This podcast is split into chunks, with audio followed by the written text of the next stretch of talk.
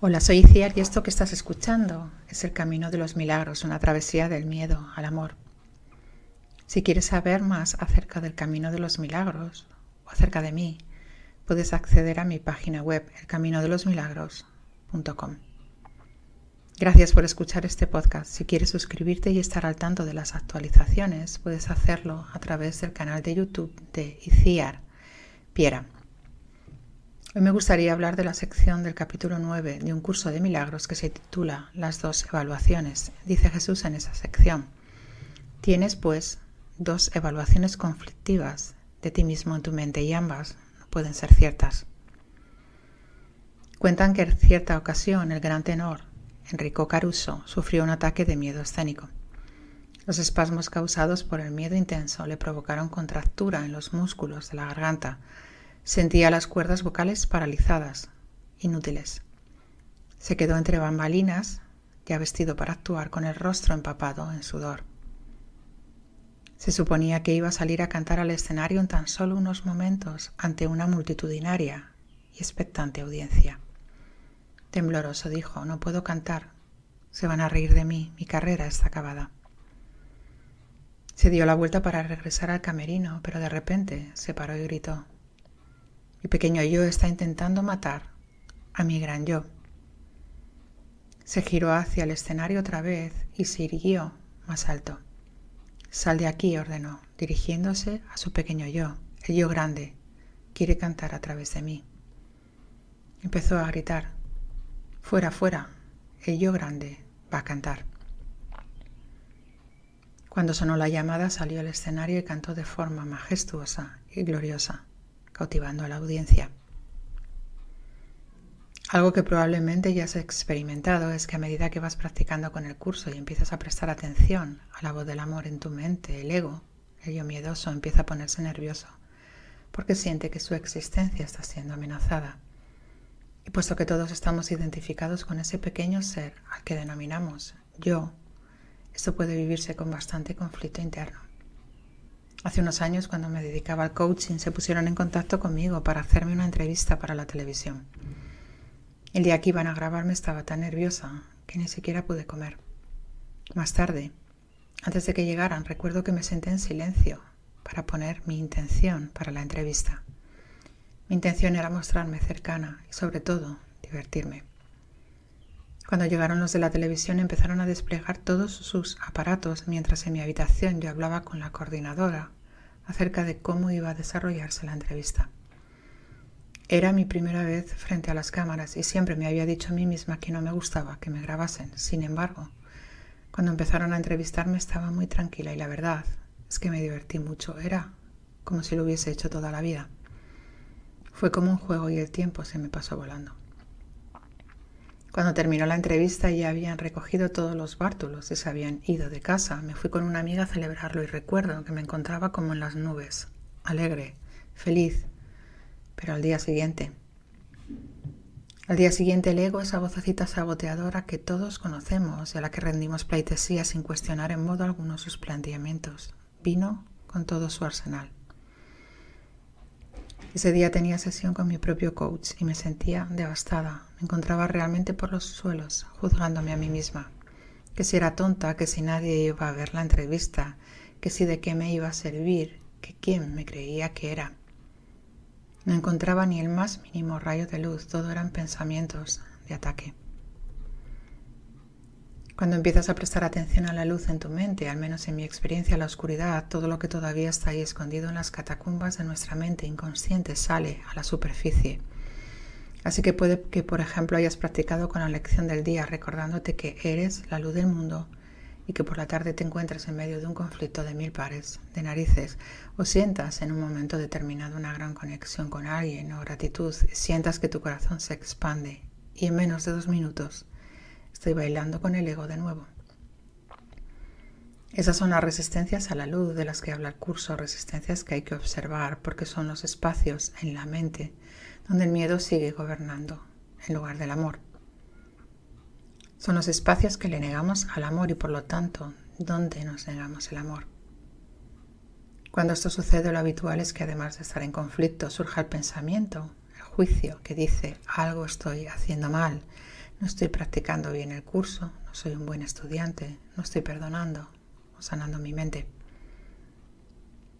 Pero el trabajo del curso es precisamente ese, permitir que esas resistencias, que esas defensas salgan a la superficie. Así que tu deseo de despertar, tu deseo de ver algo diferente es lo que se encuentra detrás de esos aparentes fallos, entre comillas, tal como los juzga el ego. No estás haciendo nada mal.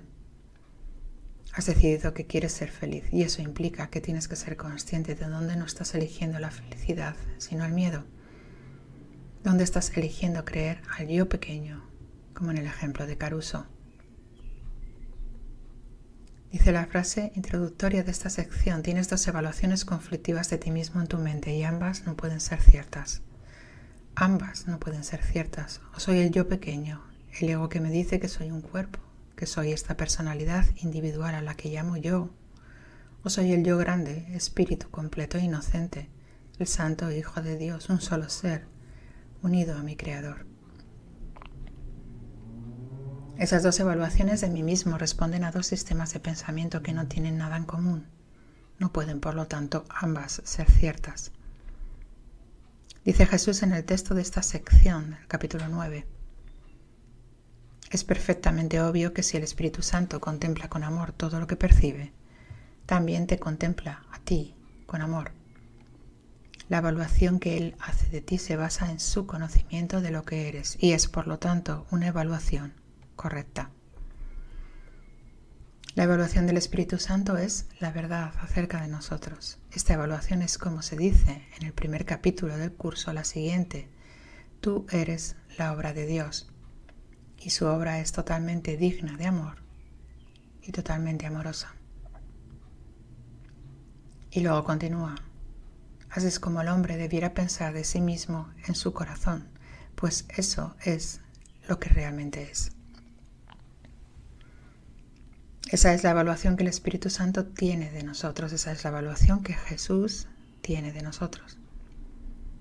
Esa evaluación como dice esta sección, se basa en su conocimiento de lo que eres y es por lo tanto una evaluación correcta. Punto y final. Esa es la evaluación correcta que compartimos con todos nuestros hermanos porque el amor no percibe diferencias, el amor solo ve amor, no puede ver nada más. La obra de Dios es un solo ser. Si excluyo a alguien de esa unidad, estaré excluyendo a mí mismo. Estaré negando la evaluación del Espíritu Santo y adoptando la otra evaluación que existe en mi mente, la del ego. Así que el trabajo del curso es observar nuestras resistencias, por ejemplo, cuando leemos frases como soy la luz del mundo o la voluntad de Dios para mí es perfecta felicidad.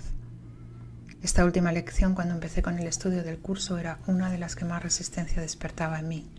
No podía leerla sin experimentar un gran enfado, incluso ira. Observar tus resistencias al escuchar este audio. Prestar atención a esas contracciones cuando vemos las noticias o cuando vemos imágenes en la televisión o por la calle, cuando entramos en las redes sociales. Mantenernos alerta frente al miedo, la tentación de juzgar, de separar, de crearnos superiores o de compararnos con otras personas. Para el ego la evaluación del Espíritu Santo es un sacrilegio. Esa no es la evaluación que tiene de ti mismo, la evaluación que el ego tiene de ti. Aparece en la lección 93 y se encuentra detrás de todos los juicios que emitimos. Dice así. Crees ser la morada del mal, de las tinieblas y del pecado. Piensas que si alguien pudiese ver la verdad acerca de ti, sentiría tal repulsión que se alejaría de ti como si de una serpiente venenosa se tratase. Piensas que si la verdad acerca de ti te fuese revelada, te sobrecogería un horror tan grande que te apresurarías de inmediato a quitarte la vida, pues sería imposible seguir viviendo después de haber contemplado semejante atrocidad. Y eso es lo que secretamente todos creemos acerca de nosotros mismos. Continúa el capítulo 9. Esta evaluación, la del Espíritu Santo, tiene que estar en tu mente porque Él, el Espíritu Santo, lo está.